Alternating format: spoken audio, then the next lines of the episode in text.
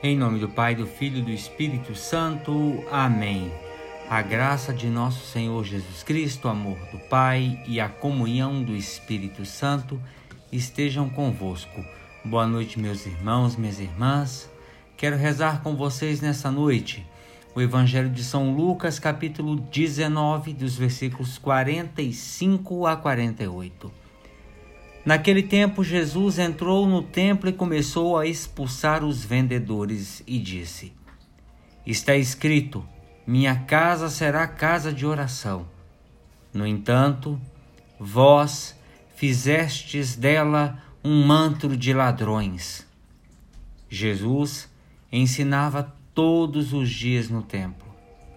Os sumos sacerdotes, os mestres da lei, e os notáveis do povo procuravam um modo de matá-lo.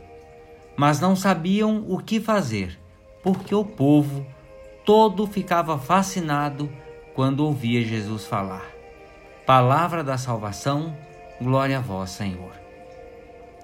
Meus irmãos, minhas irmãs, o Evangelho de hoje apresenta-nos Jesus que, sendo manso e humilde de coração, usa de violência para que se possa servir a Deus em santidade e justiça e fazer da sua casa uma casa verdadeiramente de oração. Temos de aceitar essa imagem de Jesus e, por conseguinte, aceitar que o Evangelho seja anunciado e seja vivido de modos diferentes, sem pretender que todos tenham as mesmas atitudes e orientações espirituais. O Espírito pode sugerir que a apresentação e o anúncio do Evangelho varie conforme as circunstâncias. No texto que escutamos hoje, Jesus é tomado pelo zelo da casa de Deus. Está escrito: A minha casa será uma casa de oração, mas vós fizestes dela um covil de ladrões. Neste episódio, Jesus liberta o templo de Deus para que se possa servir a Deus em santidade e justiça, fazer da casa de Deus uma casa de oração.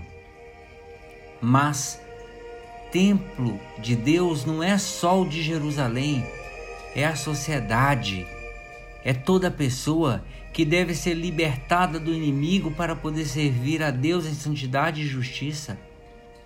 Os cristãos em geral e os evangelizadores em particular podem sentir-se impelidos a, inter a intervenções fortes em vista do respeito pelas pessoas e pelas sociedades.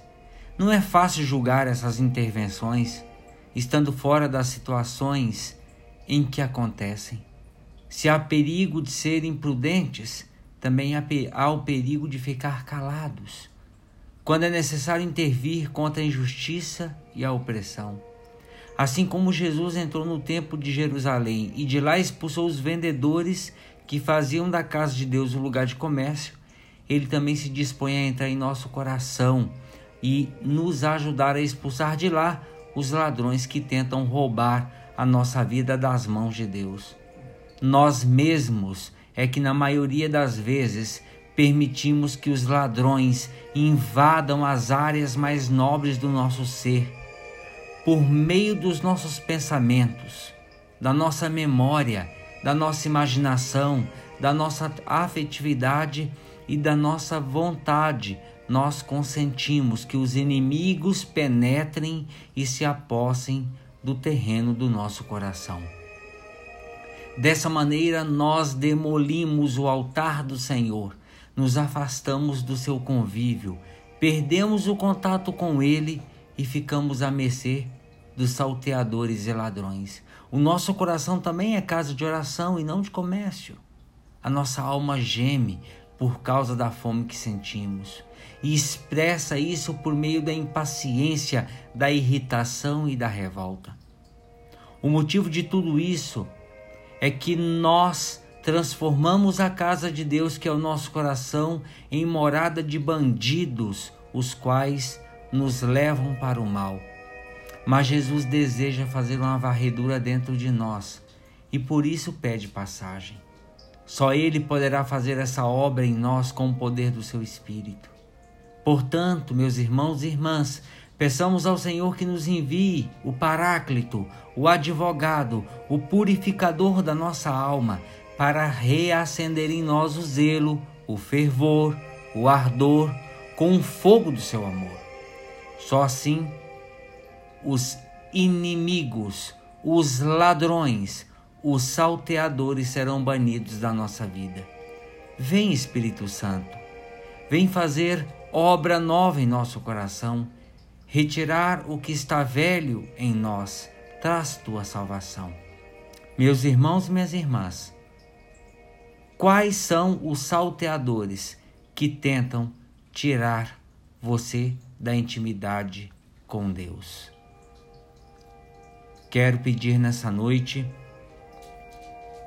nessa Ave Maria, por todos os nossos irmãos negros e negras que sofrem ainda com um preconceito, que sofrem com todo tipo de injustiça e de violência. Lembrando desse Senhor que foi morto, que foi assassinado lá em Porto Alegre e de tantos negros, assim como ele, que sofrem a morte, seja pelo racismo, seja pelo que for, mas pelos negros.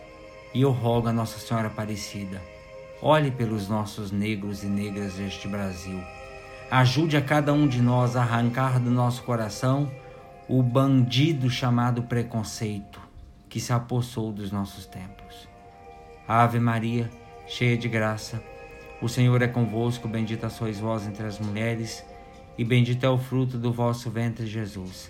Santa Maria, Mãe de Deus, rogai por nós, pecadores, agora e na hora de nossa morte. Amém. Pela intercessão da bem-aventurada Virgem Maria, Nossa Senhora de Aparecida, de São Benedito dos Negros, Nossa Senhora do Rosário, desça sobre cada um de nós sobre o nosso Brasil negro, sobre as nossas origens. A bênção e a proteção de Deus Todo-Poderoso, este Deus Pai, Filho e Espírito Santo. Amém. Meus irmãos, minhas irmãs, fiquem com Deus. Boa noite.